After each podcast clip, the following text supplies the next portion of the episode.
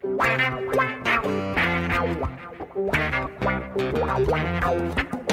dois na barreira, correu, o rei atirou. Gol! O cara marcação, sambou pra lá, sambou pra cá, botou na frente a pênalti. Olha o Santos chegando a chance de mais um gol. Gol! Neymar pode bater de primeira.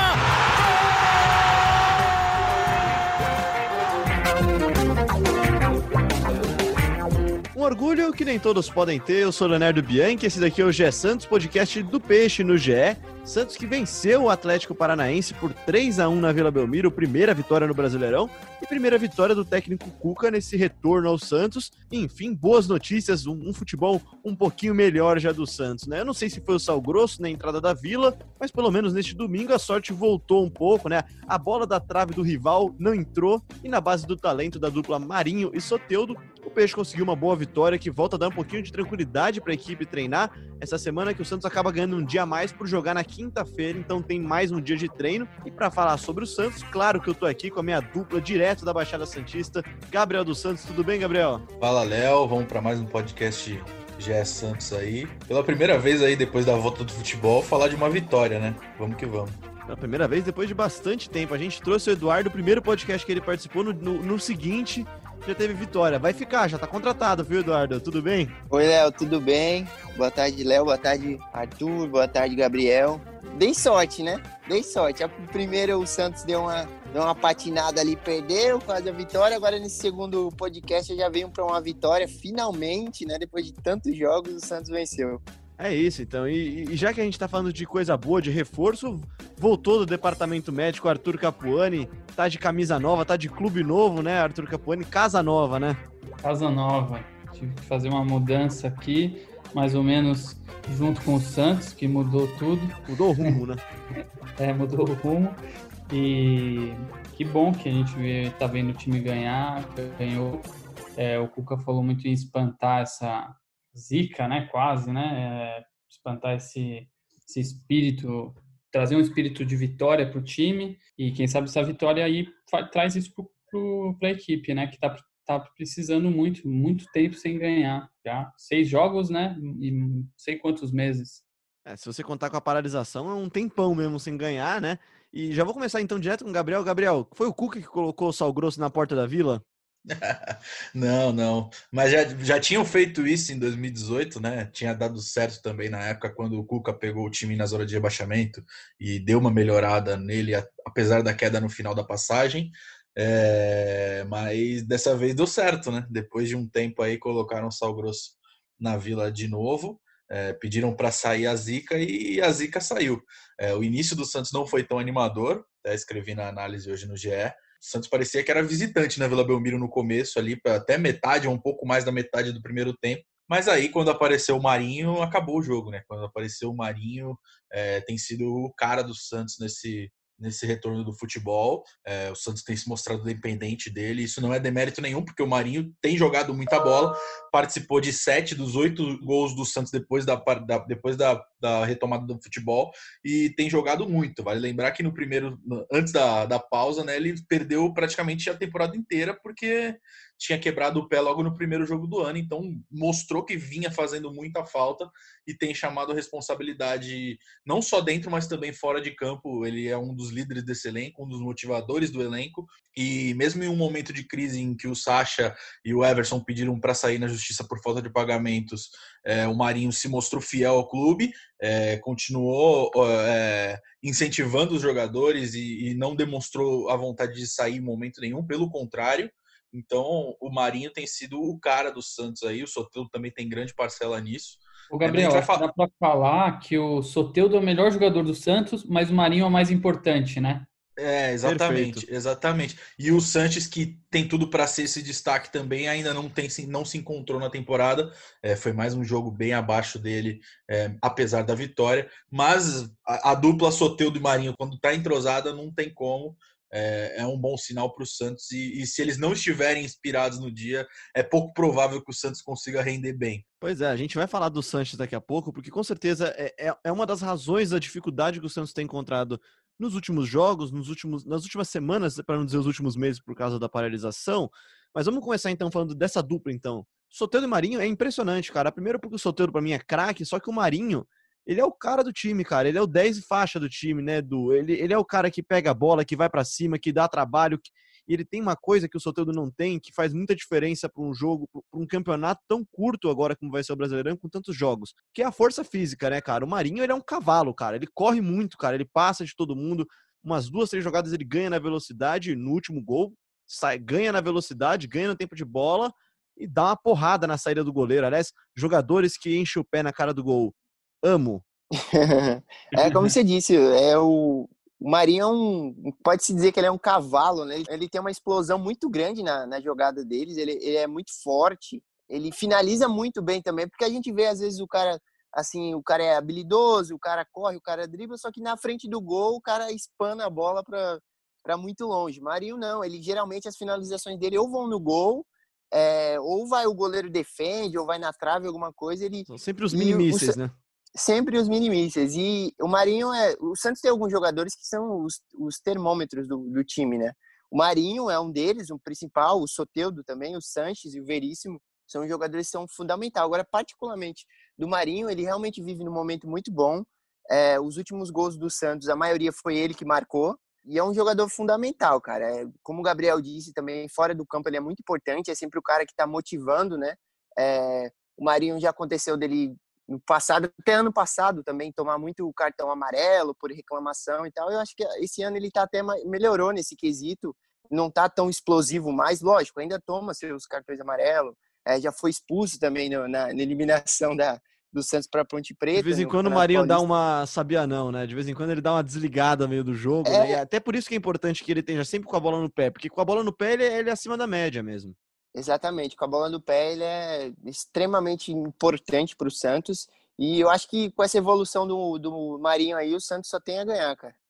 Bom, a gente falou então de Marinho, de como ele é importante, é. Arthur. Só que aí, aí a gente levanta um ponto que é importante também. E quando o Marinho não estiver bem, né?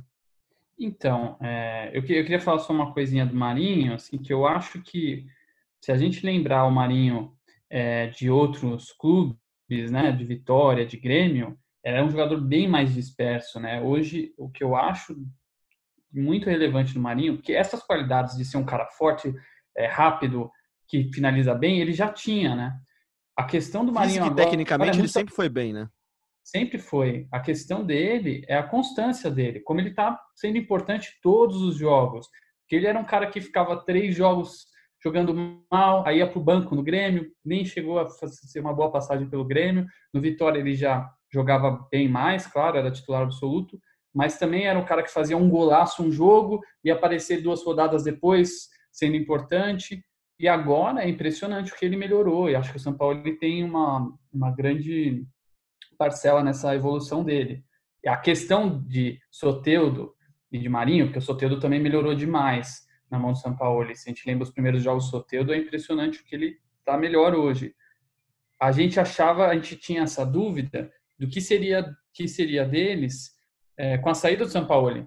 Só que eles estão mantendo o nível e, no caso do Marinho, até melhorando. E quando a gente falou antes ali da, da importância dos dois, é, quando o Santos estava indo, estava antes da, da, da vitória, né, já ali nas derrotas, é, que a gente falou que os dois sozinhos vão conquistar muitos pontos para o Santos. Por isso, eu acho que eles vão ser extremamente importantes, principalmente no campeonato de muitos jogos como o Brasileirão. Só que só com eles não dá, né? Você vê que eles sentem falta do Sacha, né? O Caio Jorge vai bem, o Caio Jorge fez uma boa jogada até, finalizou mal é, no último jogo, mas cai muito, acho que a saída do Sacha para o Caio Jorge. É, eles precisam de meias, o, Sanches precisa voltar a jogar bem, porque eles sozinhos não, não vão conseguir levar o Santos a grandes posições. Vão trazer muitos pontos, mas não vão, não vão levar o Santos a uma Libertadores sozinhos, por exemplo. É, eu concordo com, com o Arthur quando ele diz que o Santos tem uma queda de rendimento com a tem uma perda com a saída do Sacha, mas eu acho que o Caio Jorge tem evoluído muito bem é, e gostei muito da participação dele ontem. É, claro, ele é um atacante que não tem feito gols e isso vai ficar marcado nas estatísticas, mas eu acho que ele tem uma parcela muito importante na movimentação. O Cuca Concordo. tem conseguido, o Cuca tem conseguido tirar dele é, fazer com que ele faça uma função semelhante ao que o Sacha fazia de movimentação. E isso é muito importante porque quando ele chama a atenção da marcação, o Soteldo e o Sacha ficam têm mais liberdade, né? E, e isso ficou claro na pressão na saída de bola. É, o Santos começou num ritmo muito muito lento é o jogo e, e a partir do momento que começou a pressionar a saída de bola do Atlético, com o Caio Jorge sendo essa essa primeira peça de, de pressão ali, a primeira pressionada, o Santos foi lá, roubou a bola e fez o gol que, que abriu o caminho para a vitória. É, eu acredito depois... muito no potencial dele também. É que, é que eu, o próprio Sacha demorou para encontrar o caminho dele ali para fazer gols nesse esquema do Santos, né? É, com, com o Soteldo e com o Marinho. Eu acho que ele vai precisar de tempo, ele pode se encaixar, mas hoje o Santos vai demorar um pouco para ele se encaixar, né? Nesse, ele, ele o que o Sacha era, pode demorar. E mesmo porque e os dois são muito perde, né? protagonistas, né, cara? E acho que o atacante do Santos, e era assim com o Sacha também, acabou sendo também um pouquinho com o Uribe, que também tem a qualidade técnica um pouco inferior. Só que, que, que o protagonismo do, Sa, do Sacha, do Soteudo e do Marinho abertos acaba roubando até do, do atacante. O atacante serve mais como um pivô, às vezes, o Caio Jorge pressionando, marcando, mordendo para a bola chegar no pé do Soteudo e do Marinho. Então, é tudo uma questão, é, é uma dança, né? Assim, você jogar ali Exato. aquele ataque, ela é uma dança, assim, você precisa estar muito sincronizado para você fazer o movimento certo para pegar a bola e fazer o gol ali com o centroavante. Então, você precisa saber a hora que você vai antecipar para bater de primeira, a hora que você vai dar três passos para trás para quando a bola vier por cima, da linha de fundo ali por cima, para você chegar cabeceando. Como foi contra o RB, por exemplo, contra o Bragantino, que a bola desvia e, e acaba passando lá pelo Uribe, né? Tava na cara do gol. Ou, ou como foi, é. por exemplo, no gol do Soteudo, que o Marinho ele chega, aquela bola que cruza a área inteira e chega no pé do Soteudo, poderia ter chegado no Caio Jorge. Exatamente. E aí é uma e questão aí... de entender a jogada que o time vai fazer e de estar tá muito entrosado, né? E ainda sobre o Caio Jorge, ele é novo, né? Não dá para você cobrar toda a experiência é, que o Sacha tem no meio do futebol de um menino de 18 anos que, tá, que assumiu a titularidade de forma repentina. Né? Ele não esperava Acordou ser titular. titular. É, então, exato. Quando o Sacha entra na justiça contra o clube e o clube não pode contratar, é, a primeira opção ali era ele e ele teve que. Ele tem mostrado personalidade de se adaptar assim tão rápido. É, eu, eu acho que é muito esse caso, tá? Porque ele, eu acho que o Carlos Jorge vem entrando no time faz um bom tempo já. Ah, mas é diferente, né, cara, né, Arthur? É diferente, é diferente, é diferente. Mas a titularidade, ela chega assim, né?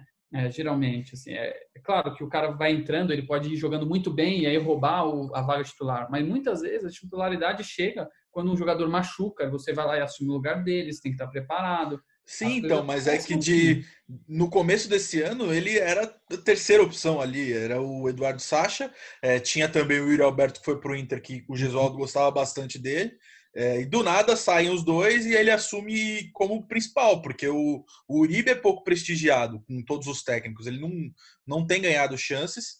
É, Há uma razão para isso, né? É, e não pode contratar. Então, o Jorge se viu numa posição ali que ele não tem uma sombra. Então, é ele ou ele. Tanto que contra, contra o Inter, o Cuca é, é, optou por sacar, do, sacar ele do time e entrar com mais um zagueiro não deu certo é, o esquema e além da lesão do Luiz Felipe, que é um que pô, toda vez que ele ganha chance, ele, ele sente algum problema físico, é, não tem tido sorte para para ter uma sequência, até quando ele começou como titular depois de bastante tempo, é, não conseguiu ficar mais de 20 minutos em campo. Aí o Cuca já teve que colocar o Carlos Jorge de novo no jogo e mudou a estratégia. É, mas da, a diferença do jogo contra o Inter para esse é, é nítida. A, a, o Cuca não teve tempo de preparação, não mudou tanto a equipe assim, à exceção dessa mudança do Luiz pelo Caio. E, mas eu achei que a postura do Santos foi bastante diferente depois que o time abriu o placar. Eu acho que é, um ponto que o Cuca corrigiu foi fazer que os, com que os laterais subissem mais ao ataque. É, o Felipe Jonathan marcou o gol porque ele tá lá na frente e contra o Inter isso e manter o ele, foco também, né, é, cara? É, e contra o Inter praticamente ele não passou do meio de campo. O Pará também fez uma atuação muito mais segura do que ele tinha feito em Porto Alegre. É, o Alisson também, na, é, aquela função importante na pressão ali, quando foi ele que rouba a bola para o primeiro gol, inclusive. Então, foi, é importante e o Santos tem que jogar dessa forma, pressionando, sabe jogar assim. Então, eu acho que o Cuca tem que trabalhar cada vez mais nesse quesito pressão.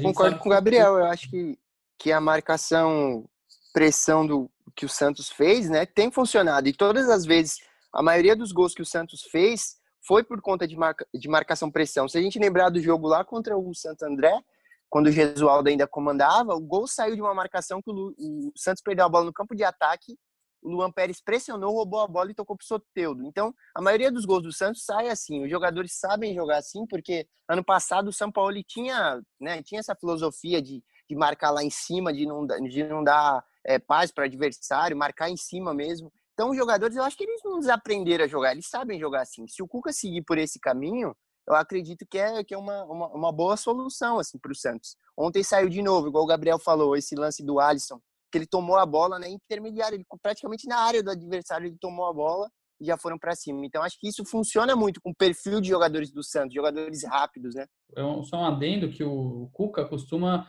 é, os trabalhos do Cuca costumam demorar um pouco para engrenar, né? É um clássico do Cuca, né? Dificilmente ele já chega ganhando tudo. Então ele demora um pouco para encaixar o time dele. Então o estudo que o Eduardo falou é perfeito vai demorar um pouco para voltar, mas eh, tá, tá lá dentro dos jogadores essa filosofia, né? Pois é, e vocês falaram de uma coisa que eu acho interessante, que é a falta de uma sombra para o Caio Jorge, e acho que isso serve também até para o Sanches também. Pela falta do elenco do Santos, que é uma coisa que a gente sempre fala aqui, acaba. Não, não vou dizer que acomoda o jogador, tá? Não é isso. Não é, não, é, não acho que o Sanches é o tipo de jogador que se acomoda com, com jogar mal, com ficar no banco, não é isso. Só que faz falta você ter alguém que te, que te, que te impulsiona a jogar melhor, né, Gabriel? E acho que no caso do Sanches, isso afeta o time inteiro, porque o ano passado, quantas vezes a gente falou que o Sanches era o motor do time do São Paulo, que era ele que fazia funcionar, e hoje você enxerga uma dificuldade muito grande do Santos de construir a jogada do começo do gramado até o último terço do gramado, né? Do começo até o final do campo. A bola chega quando você tem a infiltração do, do Marinho ou do, ou do Soteudo pelas pontas, ou quando você consegue ter uma jogada de criação pelo meio, através do lançamento mais longo, mas é difícil você ver o time chegando tocando a bola, mesmo porque o Pituca está um pouco abaixo também, só que o Sanches é o cara que a gente esperava que fosse fazer essa ponte, né? Sim, exatamente. É como a gente falava na semana passada, é, quando o Felipe Jonathan teve uma atuação abaixo nessa ele melhorou muito. Ele não tem uma sombra no elenco do Santos. Então, quando você não tem uma sombra, é natural que você relaxe na sua posição ali. Você sabe que você não vai perder a vaga no time. É... Mas eu acho que eu acho que o Sanches o problema que o Santos tem tido é a falta de conexão com o Diego Pituca. Eles são titulares do Santos desde 2018, então se entendem muito, mas não têm se entendido tanto nesse, nesse, nesse ano, né? Eles se entendem, mas não se entendem. Exato, então a, a, a, fase que eles vivem não está sendo legal, mas eu já achei que os dois foram um pouco melhores nesse jogo contra o Atlético Paranaense. Achei que o Pituca recuou um pouco mais, eu não gosto dele tanto avançado, já frisei aqui várias vezes é, no, no podcast, então acho que o Cuca deu uma recuada a mais nele, é, fazendo com que ele participasse mais desse jogo, é, e o Sanches é aquilo, ele conseguiu até é, finalizar, né? Conseguiu, teve boas, boas chances de gol, mas não conseguiu concluir. Mas acho que aos poucos ele vai pegando, vai recuperando essa confiança com o Cuca, que é um técnico que ele conhece, foi o primeiro técnico dele no Santos. Então, acho que a bola precisa entrar, né, Gabriel? Ele teve uma chance exato, que, o, que, o, Santos exato. faz a defesaça até, ele sai na cara no do segundo gol. tempo, né? Se essa tempo. bola entra, uma bola na rede muda o astral do cara, cara. Sim, ele perdeu sim. um pênalti também recentemente, então sei, né? Faz falta isso, né? Sim, sim, exatamente. E a, a, o principal problema do Santos é, tem sido a conexão pelo meio. É, o time pega a bola e joga já para as pontas para Soteldo e Marinho. Uma hora essa situação vai ficar manjada. Então, apesar dos dois serem muito bons na. Já até falar, já é manjado. Na né? jogada né? De, é, os caras são tão acima da média que acaba saindo exato, do jeito. Exato, exato. Pode crer, você tem toda a razão. É, mas acho que uma hora vai precisar do Sanches mais nesse. Né, né, entrar mais no jogo, entende? Porque ele é um jogador diferenciado, já provou isso. No ano passado foi artilheiro do time na temporada. Nesse ano não tem vivido uma fase muito artilheira. Artilheira fez apenas um gol aí né, em 2020. Então acho que o Cuca tá focado muito nisso de manter não só o Sanches ali no meio de campo, mas também é, dar um conjunto para essa equipe e não fazer tantas mudanças é, como o São Paulo fazia no ano passado, por exemplo, que ele mudava o jogo todo o time. Eu acho que ele quer dar uma sequência, apesar da, da maratona de jogos, e extrair o melhor dos jogadores que ele tem em mãos, né? Porque o Santos, até o momento desse podcast, não pode contratar, não está tá punido ainda pelo, por uma dívida com Hamburgo na FIFA. É, a expectativa é que é, essa dívida seja que o clube consiga um acordo em breve, mas a gente está dizendo isso há bastante tempo, então a gente tem que ficar sempre cauteloso para dar essa informação. Mas a expectativa interna no clube é que essa punição caia logo mais e, e o Santos possa voltar a contratar. Mas até o momento a situação não é essa, então o Santos tem que se resolver com o que tem, e é isso que o Cuca está fazendo. A gente vai falar então sobre contratações, sobre essas dívidas do Santos que parece que estão caminhando um pouquinho. Vamos chegar lá daqui a pouquinho. O Sacha está chegando perto do Atlético. Antes disso, eu queria só fechar então com o Edu sobre a partida ainda deste domingo. Edu, o Santos perde duas peças ao longo da partida e são duas peças justamente em posições que o Santos, em que o cobertor do Santos já era curto, né? E aí ele se virou e teve que chamar dois meninos da base para jogar, né? Um deles o João Paulo no gol que entrou no lugar do Vladimir e o outro, o menino Alex, que entrou no lugar do Lucas Veríssimo, estreia dele como profissional, e é aquilo que a gente tem falado e falou na última semana aqui também, o Edu estava aqui e viu, que é o Santos vai ter que recorrer à base como única solução, né? Especialmente quando não puder regularizar essa situação. E os meninos entraram, de certa forma, seguros, né? Eu achei que foram bem. É, exatamente, Léo. Eu... Entraram na, meio que na fogueira, né? Principalmente o, o zagueiro, o Alex, é, porque assim, o Veríssimo é o pilar defensivo ali do time, né? O Veríssimo, como eu tinha dito antes, é um dos jogadores que é o termômetro do time. Então, ele é muito. O Veríssimo, inclusive antes dele sair no lance que ele se machucou, que foi a, o choque que ele teve com o Vladimir, ele impediu né, o gol, né? Porque ali seria um gol do, do, do, do Atlético Paranaense. Acabou que a bola bateu, passou do Vladimir, bateu na, na perna dele e saiu. Então, assim, ele é um cara muito importante. E esses meninos entraram, assim, meio que na, na fogueira, na fogueira mesmo. E foram bem, o Cuca elogiou eles no, na coletiva, né, no final da partida. E, e é isso, é, tem, eu acho que tem que apostar agora, não tem muito o que fazer, né? São, é uma sequência muito pesada de jogos. O Santos enfrenta o esporte, depois o Palmeiras, depois tem o Flamengo. Então, assim, é uma sequência muito, muito forte contra times perigosos. Jogar com o esporte fora não é fácil por mais que o time não, não tenha vivido um, um momento bom. É, jogar com Palmeiras, então, clássico é 50-50, não, não, tem, não tem como falar quem vai ganhar. E contra o Flamengo, né? O Flamengo é, o, é um dos times aí, um dos melhores, embora não tenha vivido um momento bom também, mas tecnicamente é um time muito bom. Então é, é difícil a missão do Cuca de, de, de fazer essa gestão né, do elenco de também não expor tantos meninos, botar ele em jogos tão, tão pesados, né? Mas ao, aos poucos está entrando. Eu acho que tem espaço sim para. Acho que é menos opção, caso... né? É mais por obrigação mesmo. Ele vai ter, que, vai ter que usar os meninos porque não tem muita opção. Ontem foi um belo exemplo disso, nesse domingo foi um belo exemplo disso. O Vladimir machucou, tem que colocar o João Paulo pronto ou não, preparado ou não, e aparentemente ele deu conta do recado.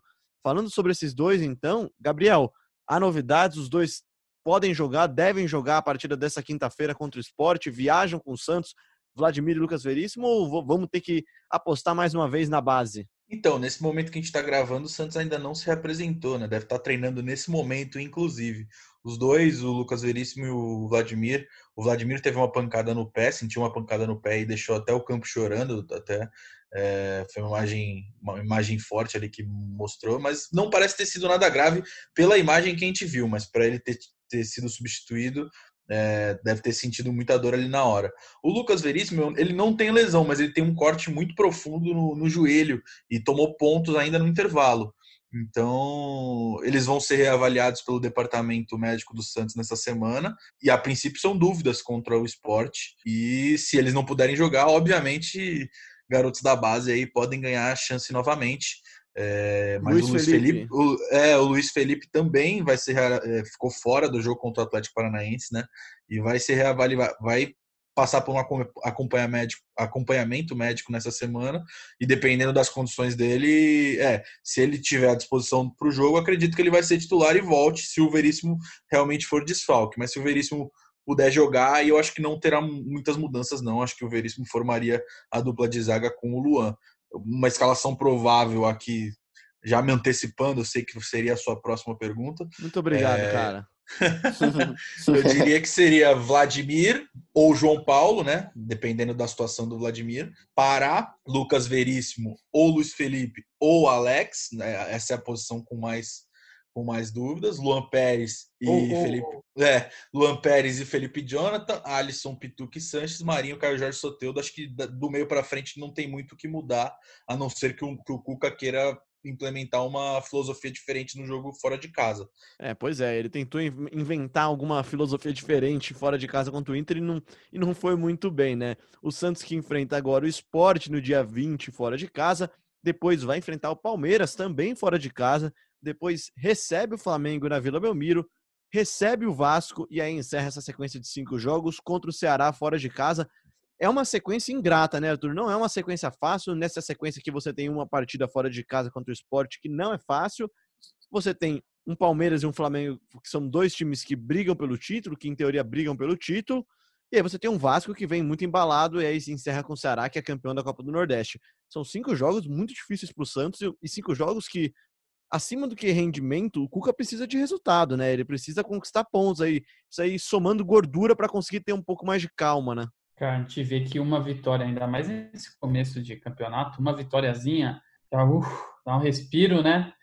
Dá um respiro pro time, que tá- agora tá com quatro pontos, já, já tá mais tranquilo, faz uma diferença. Eu acho que dá para buscar contra o esporte. É, Palmeiras e Flamengo são claramente os jogos mais difíceis, né? Acho que mesmo contra o Flamengo, que é em casa, acho que o Santos não é favorito, né? Difícil. E por mais que o Flamengo esteja numa baixa, o Santos vai pegar o Flamengo talvez embaixo, que ganhou o último jogo, sim, mas não é aquele Flamengo que estava atropelando todo mundo, né? Aí jogando em casa o Santos pode até conseguir uma vitória, mas não é favorito, não. Hoje tá no mesmo em casa. patamar os dois, né? Não, não tá em outro patamar ainda. Se bem que com outro patamar tomou 4 a 0 na Vila, né? É, é, é, cara, futebol, né? Tudo pode acontecer, mas análise fria assim, eu acho que o Santos não é favorito. Eu acho que a tendência é empate nesse jogo aí. É sequência difícil, sequência pro Cuca ou se firmar, conseguir um fôlego, é, mas eu acho que tem que arrancar ponto nesse jogo contra o esporte. Precisa garantir nesse próximo jogo aí, mesmo que seja fora, porque os dois jogos que vêm depois são pedreira. Pois é, o Santos acho que lamentou ainda mais, vendo essa sequência, os dois pontos perdidos contra o Red Bull Bragantino, né, Gabriel? Porque são pontos que seriam importantes, já dariam para o Santos seis pontos nessa tabela. Você não conta três pontos quando você vai colocar um Beira Rio na, na, na sua tabela, você não conta seis pontos, né? Você não conta três pontos, né? Só que você conta três pontos jogando em casa contra o Bragantino, você conta três jogando em casa contra o Atlético, você conta, conta um pontinho ainda num jogo fora de casa contra o Palmeiras, que é um clássico. Né, Nessa balança de contas, acho que o único tropeço realmente inesperado do Santos foi nessa estreia, né? É, exatamente, exatamente. E principalmente pela circunstância do jogo, né? Porque o Santos vencia ali até os acréscimos e deu uma vacilada e tomou um empate. É, mas é, uma, é um empate que pode custar caro lá na frente, né? Para um time que briga por, por, por liber, que quer brigar por Libertadores, não pode empatar com o Bragantino em casa. É, mas até o momento, vale lembrar que eu tenho acertado meus palpites naqueles quatro jogos que vocês falaram, né? Acertei a derrota contra o Inter, acertei a vitória contra o Atlético e apostei no empate contra o esporte. Vamos ver se o Santos é, consegue a vitória, mas o meu palpite a, a princípio é o empate. Eu mantenho o meu palpite. Eu nem lembro qual é o meu palpite, mas eu aposto em vitória do Santos, empolgado na base do talento de Soteudo e Marinho. Para falar então um pouquinho do mercado, gente, Sacha tá perto do Atlético Mineiro, né? Agora, agora de forma definitiva, né, Gabriel? Como é, que, como é que o Santos se envolve nessa negociação? Lembrando que o Eduardo Sacha está em litígio com o Santos, está com uma briga judicial com o Santos por causa de salários atrasados, tentou sair de graça, não conseguiu, parece que está tendo um acordo agora. E aí eu vou até parafrasear a Cuca que diz que às vezes um mau acordo é melhor do que uma boa briga. Eu consigo ler a frase com a voz do Cuca. Ou do Tociro, né? Nosso setorista do Palmeiras, que muito que é bem praticamente a mesma voz. Exatamente. Toda vez que o Cuca tá dando coletivo, eu lembro do Tociro Neto, nosso setorista do Palmeiras.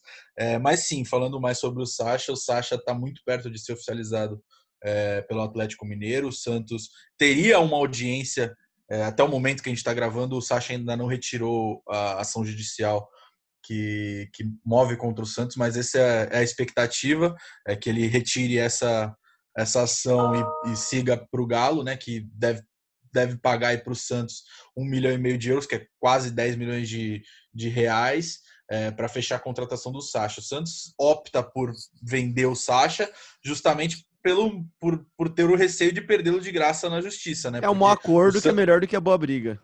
Exatamente, exatamente. O Santos é, recebe um milhão e meio de euros, mas ele ainda tem que pagar dois milhões de euros para o Inter pela compra do Sacha no começo desse ano. Então, teoricamente, o Santos sai perdendo, entre aspas, mas ganha porque não perde o jogador de graça e libera é, ele para acertar com o Atlético.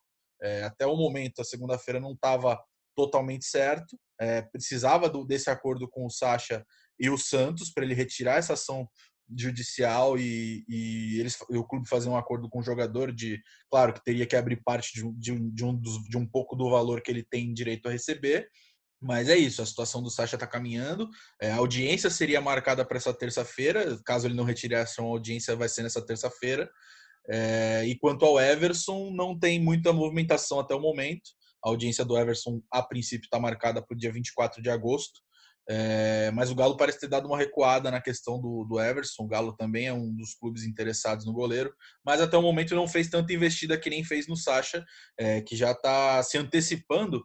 A, a, você pode me perguntar, pô, mas por que, que o Atlético vai pagar quase 10 milhões de, de reais num jogador que está praticamente saindo de graça do clube? porque o Atlético quer evitar essa concorrência se caso ele consiga, caso ele conseguisse essa, essa rescisão de graça. Então o Atlético já está fazendo um, um tá investindo, óbvio, mas ele está fazendo um passo para evitar que o Sacha não feche com outro clube se ele conseguir a rescisão na justiça com o Santos. Mesmo porque você é um fã de suítes e sabe como eu que quando a, quando a coisa vai para o tribunal pode acontecer qualquer coisa, né? Pode, pode tanto pode tanto perder quanto pode ganhar. Então um, como disse Cuca, um mau acordo é melhor do que uma boa briga. E nessa um grande abraço também... pro um grande abraço pro Harvey Specter, então. É, exatamente. grandes suítes, grande série. Tô assistindo de novo, viu, Gabriel? Depois a gente fala disso Pô, aí. Excelente. Vamos falar então de outra coisa então envolvendo Atlético Mineiro, que é o Otero, né? Muita gente falou do Otero na última semana, que pode vir, pode não vir, tem o Corinthians de olho também. Há algum tipo de relação dessa negociação do Sacha com a possível vinda do Otero, Gabriel? É, então, eu estava até falando com o Anselmo Caparica, repórter da, da, do Grupo Globo.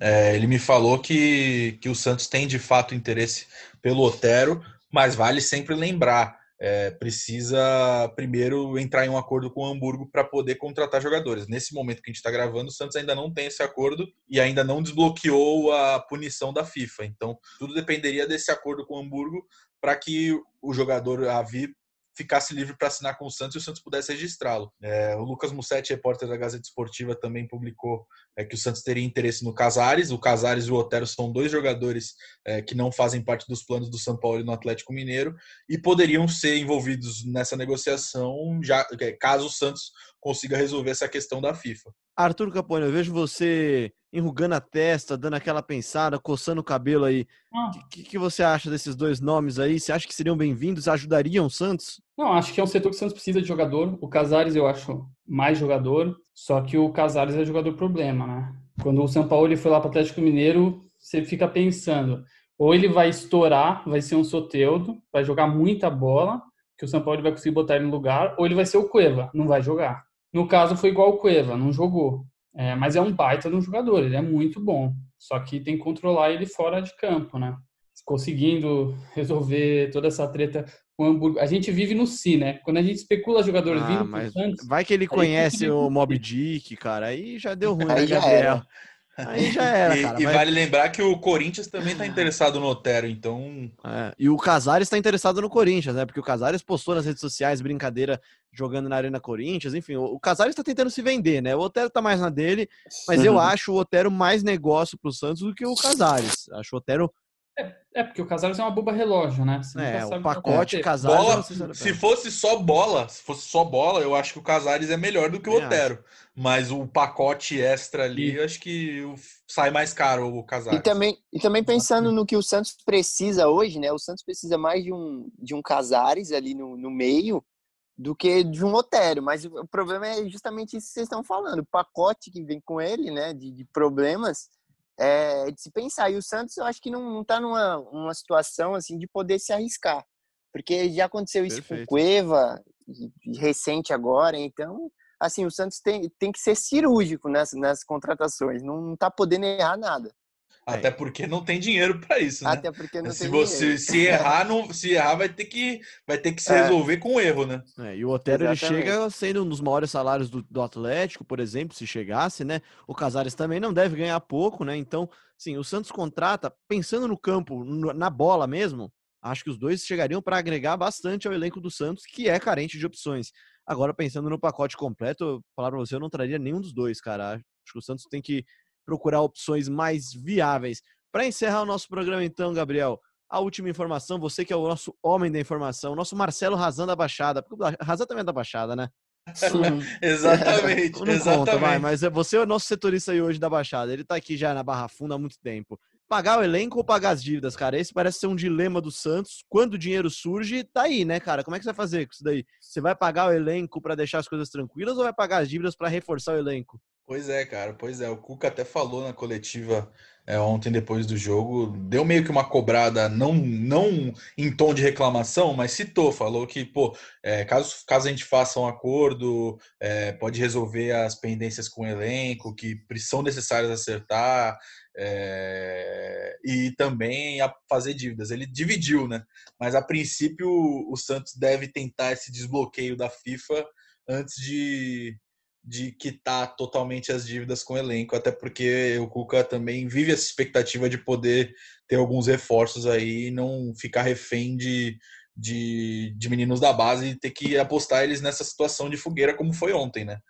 É, ontem entrou o João Paulo e o, o Alex é, em, em lugar, em momento ali delicado. Ele até falou na coletiva, cara, eles entraram na fogueira, entraram num momento delicado, que se a gente perde esse jogo, vai colocar um campeonato brasileiro todo na, é, pressionando esses meninos que, que ainda não têm experiência. Então, é, o Cuca tem o desejo de reforçar o time e tem que ver o que o Santos vai fazer. A princípio, pelo que a gente tem de informação, o Santos vai tentar vai tentar esse desbloqueio na FIFA primeiro. Eu acho que tem os dois lados da moeda, né? Lado ruim de se colocar eles por obrigação, né? Porque não tem outra opção.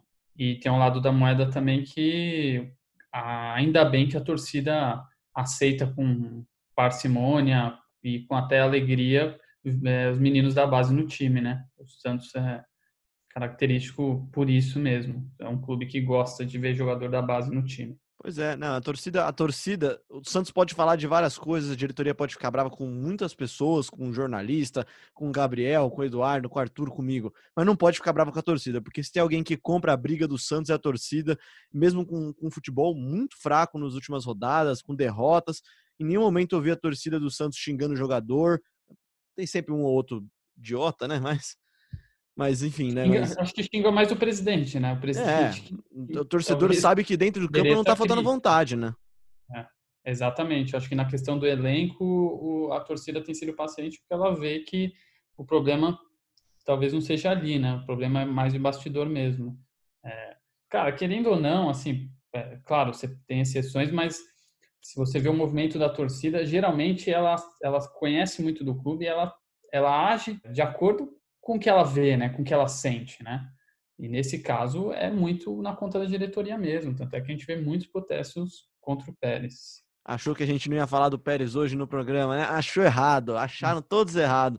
Mas quem foi muito bem ontem mesmo foi o Alex o João Paulo, entraram bem, entraram com calma e conseguiram garantir uma boa e importante vitória para o Santos, que agora, como a gente falou, tem uma sequência difícil, enfrenta o esporte nessa quinta-feira e Gabriel dos Santos acompanhará tudo à distância, mas sempre de muito pertinho, Gabriel. Valeu pela sua participação em mais um G Santos. Exato, Léo. Estarei eu e Bruno Gilfrida na cobertura desse jogo, é, de longe, mas de perto. Vamos que vamos. Obrigado aí por mais um podcast. Obrigado aí a todos que ouviram. E vamos que vamos. Boa semana para todo mundo. É isso. Quem tá de longe, mas também tá de perto do Gabriel é o Eduardo Valim, nosso setorista do Santos também. Grande abraço, viu, Eduardo? Obrigado por mais uma participação e volto sempre, hein? Que isso, Léo, que agradeço. Obrigado, Gabriel, aí, obrigado, Arthur. E é isso, vamos torcer para que o peixe dessa essa alavancada aí conquiste cada vez mais pontos, porque, como você disse da questão da torcida, né? É, a torcida do Santos é, apoia muito, apoia muito o clube, é, aposta muito nesses garotos e é, é, é legal você ver assim, né? Um, um clube que aposta tanto na base, que, aposta e quem sabe não repetir 2002 aí, né? Esses jogadores jovens aí, essa mescla com os experientes. Mas é isso aí. Tá empolgado, Eduardo, hein? E aí, Arthur? Desacredita não, hein, cara? É, eu acho que tem menos jogadores da base, né, nesse caso, mas é, eu concordo no fato de que um, pela necessidade por uma coisa ruim, que talvez seja uma falta de organização, por não poder contratar, pode vir coisas boas. 2002 realmente foi assim, né? O time estava numa crise, é, até ia buscar contratações, mas já estava com os meninos lá jogando, e aí o Leão bancou os meninos e acabou indo muito pela necessidade, no momento que o time do clube está. Quem sabe eles não dão certo pela necessidade. Tomara, tomara para a torcida do Santos que isso aconteça. É isso, e você, torcedor do Santos que acompanha a gente aqui no GE Santos, tá, tem canal aberto, pode mandar mensagem pra gente nas redes sociais, manda mensagem lá pro Gabriel dos Santos, pro Eduardo Valim, o Arthur Capuani, para mim, marca a gente lá, manda a hashtag Santos, a sua sugestão, sua opinião, o que, você acha que precisa melhorar ou piorar no podcast também, não sei, né? Vai saber o que, você gostaria de ouvir de debate aqui. E a gente volta muito em breve com mais um GE Santos, que você encontra sempre, claro, no ge.globo podcast, também na Apple, no Google, no Pocket Cast, no Spotify e no Deezer. Eu sou Leonardo Bianchi, esse daqui foi um Gé Santos e a gente volta no próximo episódio. You.